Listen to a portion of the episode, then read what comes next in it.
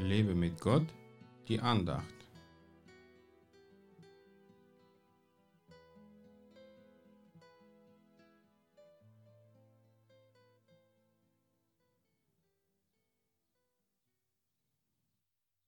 So wacht nun, da ihr nicht wisst, in welcher Stunde euer Herr kommt. Matthäus 14, Vers 42. Es wimmelt gerade an den Endzeitpropheten, die die ganze Online-Welt in die Endzeitstimmung versetzen.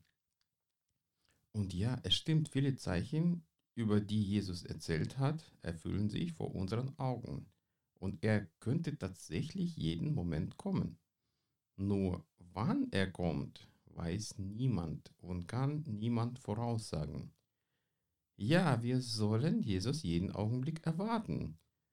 Aber was heißt das? Einfach zu Hause sitzen und beten, Jesus komm, ich warte schon.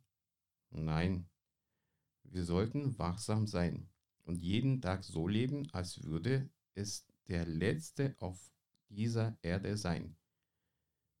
Später sagte Jesus nochmal, wacht und betet, damit ihr nicht in Versuchung kommt.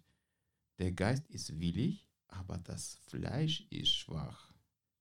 Gerade jetzt, während viele von uns zu Hause bleiben, sollten wir mehr beten und anstatt sich über die Medien jede Minute über die Ausbreitung der Viren zu informieren, lieber mehr in der Bibel lesen und Gott fragen, was will er gerade jetzt für dich oder durch dich tun. Wenn du seine Stimme hörst und das tust, was er dir sagt, dann bist du wach.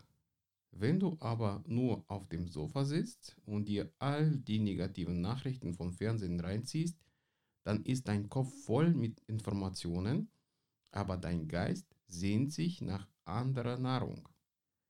Dein Geist will wachen und sich mit dem Heiligen Geist austauschen.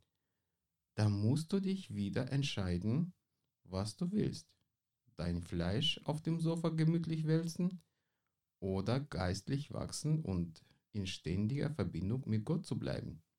Beides geht nicht. Wachsam zu sein bedeutet auch aktiv zu sein. Finde gerade jetzt deine Aufgabe im Reich Gottes und trauere nicht über den Verlust einer anspruchsvollen Aufgabe, die du früher hattest. Wer wachsam ist, der lässt sich besser vom Geist Gottes auch in die neue Richtung führen. Gott segne dich.